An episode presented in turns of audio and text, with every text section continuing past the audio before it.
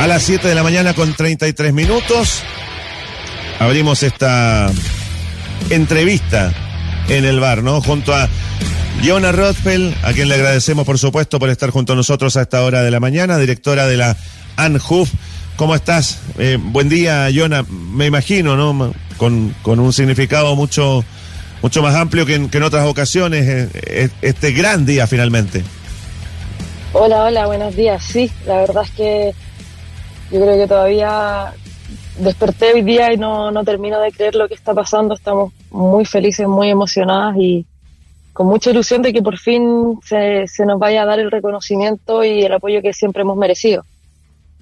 Eh, pareciera que fue ayer, ¿no? Cuando se inició esto, cuando se empezó a trabajar. Yo recuerdo cuando les tocaba a ustedes visitar la Comisión de Deportes y empezar a, a, perfeccionar este proyecto y, y, y finalmente está, eh, está aprobado. Se inicia este, este camino hacia la profesionalización de todas las jugadoras.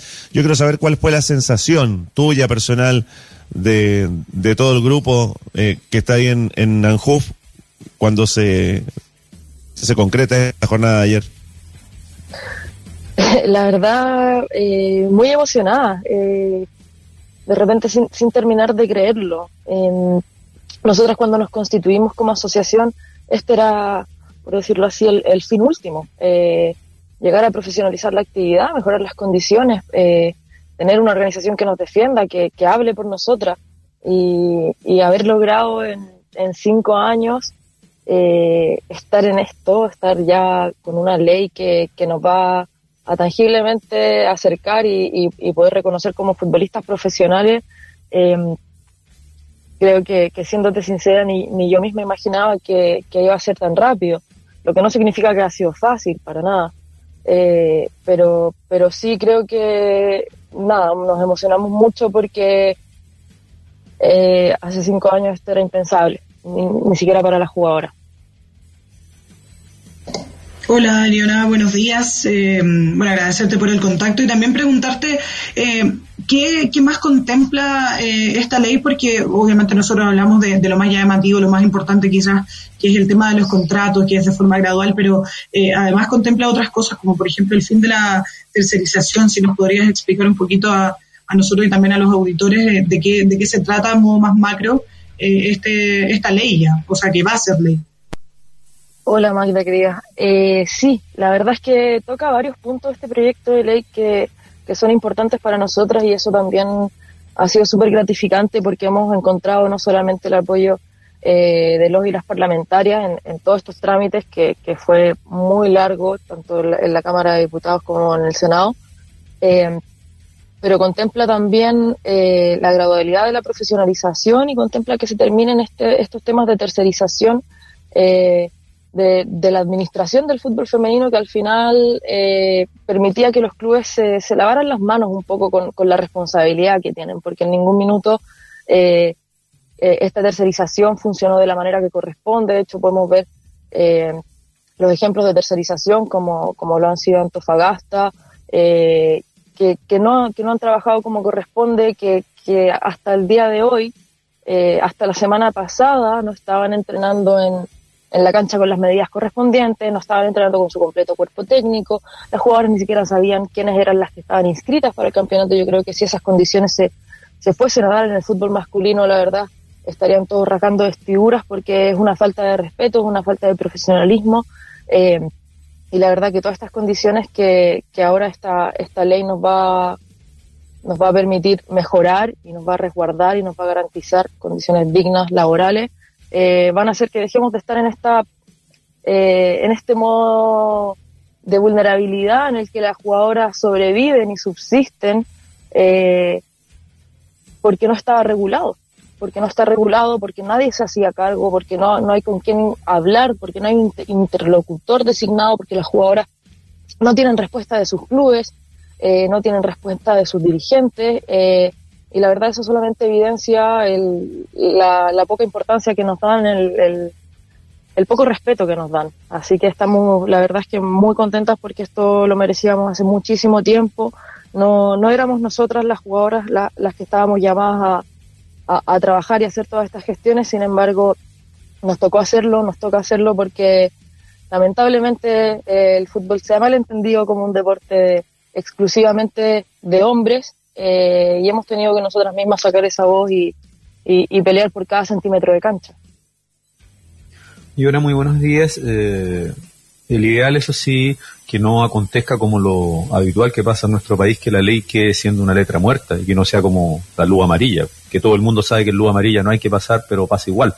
Eh, entonces, en ese aspecto, ¿qué mecanismo de control hay para que esta ley se pueda cumplir? Porque hemos visto que en un montón de otras actividades deportivas, hay leyes que se firman y que todos nos ponemos contentos, pero después a la hora de materializarlas y concretarlas en su práctica cuesta. En ese sentido, no queda más que ser muy vigilante. ¿Sientes tú van a tener que buscar muchos mecanismos para el cumplimiento de la misma? Sí, yo creo que, que, no hay que ser ingenuo en ese sentido.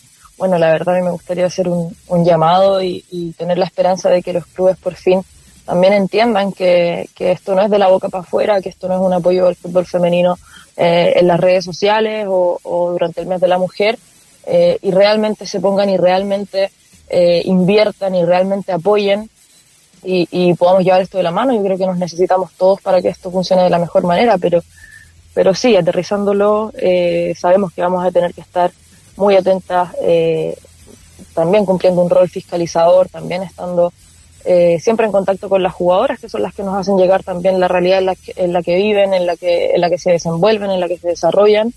Eh, y bueno, también con el apoyo de los parlamentarios. Ayer eh, muchos en su discurso dijeron que estaban, la verdad es que muy, muy comprometidos con esto y que iban a estar atentos a la fiscalización de la misma y, y eso se los vamos a cobrar, se los vamos a cobrar a las autoridades también. y creo que, bueno, con el boom que hemos tenido del fútbol femenino estos últimos años, eh, con, todo lo que ha sido la visibilización, con todos los logros que se ha conseguido también eh, a nivel de, selección nacional, creo que ahora hay una responsabilidad de todo. Yo siempre lo digo así. Ahora se suben todos al carro de la victoria y está bien, perfecto, súbanse, pero no se bajen más. Eh, ¿Quién más que ustedes, Yona, en la asociación conocen la realidad de, de las futbolistas hoy día? Entonces, nosotros hablábamos en el inicio del programa cosas súper prácticas y aterrizadas para que eh, a partir de este desde, que, que son los contratos profesionales, ¿qué más tienen que cambiar? Varias de las instituciones, decíamos condiciones de viaje, por ejemplo, que hace poquito nomás salía el, el, tema, por ejemplo, de la Universidad de Chile, si, si no me equivoco, ¿no? Cuando la UP iba a jugar un partido tentativamente el equipo masculino en Talcahuano y también le tocaba al equipo femenino estar allá. Eh, hay, hay temas todavía con el equipamiento, con, con eh, la ropa, así, así de concreto, ¿no? Sí, sí, sin duda. Eh, la verdad es que, que podemos hacer una, una, diferenciación de tres o cuatro clubes que están trabajando eh, de mejor manera, eh, no solamente en cuanto a los contratos que tienen con sus jugadoras, sino que a las condiciones que le entregan y en eso está los uniformes, las colaciones, algún apoyo económico si es que no tienen contrato para trasladarse a los entrenamientos, para, eh, para también poder cubrir todos los gastos que, que contemplan ser futbolista, eh, los camarines, eh, todo, todo, todo lo que está alrededor de, de lo que es ser un, un atleta, un deportista, eh, en el fútbol femenino no se da. O sea, fuera de estos tres o cuatro clubes, eh, lo que te contaba, la, situación de, Antofagasta, de Temuco, ni siquiera puedo empezar a hablar de, de, los equipos de segunda división, que están en unas condiciones, eh, la verdad es que vergonzosas. Eh, vergonzosas para esos clubes que, que, que no se hacen cargo, que no les dan las condiciones que corresponden y las jugadoras siguen respondiendo de la mejor manera porque le tenemos amor al club, porque le tenemos amor a la camiseta. Yo creo que se aprovechan un poco de eso y, y es desgastante. Y bueno, esperemos que esto, la verdad, sea, como te dije antes, un, un empujón grande para que los clubes realmente se pongan, realmente entiendan que, que, tienen que trabajar de mejor manera y, bueno, especialmente los clubes que tienen más recursos. Eh, eh, sigue para mí siendo inentendible que, que clubes grandes, eh, que tienen todos los recursos, sigan avanzando a pasos de hormiga eh, y, y, sigan teniendo a, sus clubes en una realidad amateur y se tengan que comer boletas de 6, 7, 8 goles eh, en el campeonato, siendo que deberían estar arriba. Así que, eh, ilusión, emoción, pero también con los pies en la tierra y, nada, esperando que esto realmente ayude a que, a que los dirigentes cambien el chip y dejen de entender el fútbol femenino como caridad. Nosotras somos profesionales, ahora la ley nos va a reconocer como tal y merecemos las condiciones para trabajar de la mejor manera. Yo nada, te hago la, última pregunta de mi parte, pero bueno, sabemos que esta, esta ley va a entrar en vigencia seis meses después de la publicación en el, en el diario oficial y, sabemos también este tema de la, eh, de la de que tienen que ir creciendo, o sea, 50% el primer año, 75% eh, por ciento de contratos en el segundo y en el tercero el 100%. Eh, es un trabajo a largo plazo, pero ayer alguien, alguna de las compañeras decía, han esperado tanto que eh, vale la pena esperar un poquito más, pero uno siempre piensa en las generaciones venideras, o sea, lo que viene eh, para, para aquellas, por ejemplo, la sub-17, eh, que les va a tocar pasar un equipo al primer equipo, al adulto en, en sus clubes, y van a tener esta, esta posibilidad de tener contratos. ¿Cómo, cómo ven esa situación también?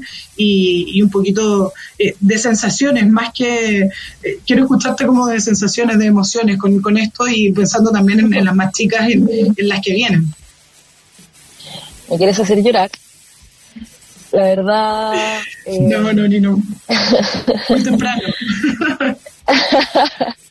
no, la verdad es que, que es muy emocionante. O sea, a mí yo daría lo que fuera por hoy día tener 17 años y poder tener em, las condiciones que ahora van a tener las niñas. Eh, creo que todas soñábamos con, em, con ser profesionales, con ser futbolistas y, nos tocó vivir una realidad que, que no lo permitió.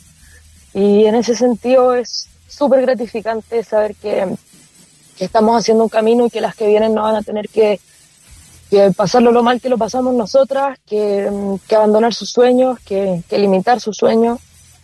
Em, y creo que eso, la verdad, em, espero que, sea un, cambio para, para cómo, cómo, nos construimos como sociedad. Yo eh, entiendo el fútbol, entiendo el deporte como reflejo de la sociedad y creo que muchas de las cosas que nosotras tenemos que enfrentarnos como mujeres futbolistas em, son los problemas que tenemos hoy día eh, como, como sociedad también. Eh, todo el tema de la, de la discriminación, de, de, no tener condiciones dignas para trabajar, eh, del sexismo, del machismo, de la homofobia. Eh, hemos tenido que dar esa pelea también. Entonces creo que, que, lo que cambia hoy día no solamente afecta a las futbolistas y a las deportistas, afecta a las mujeres todas.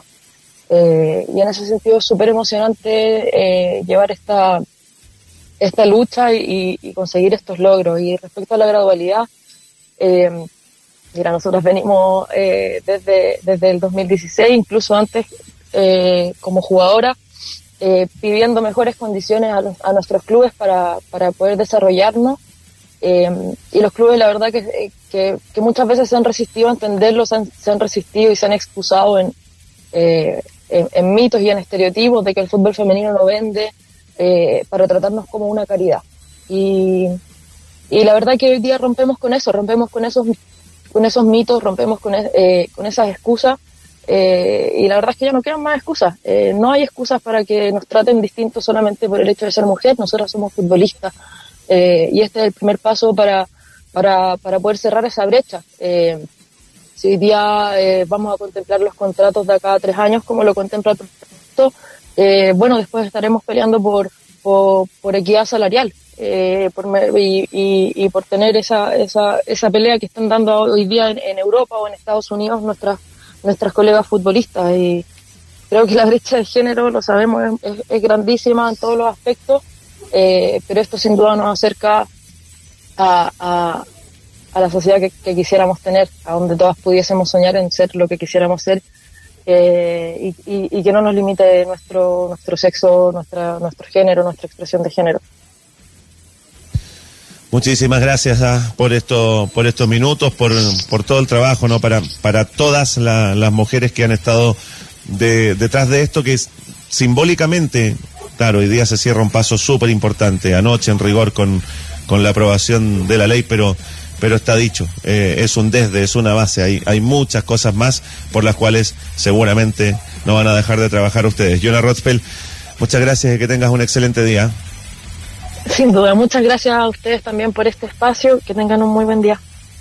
Gracias, que te vaya muy bien.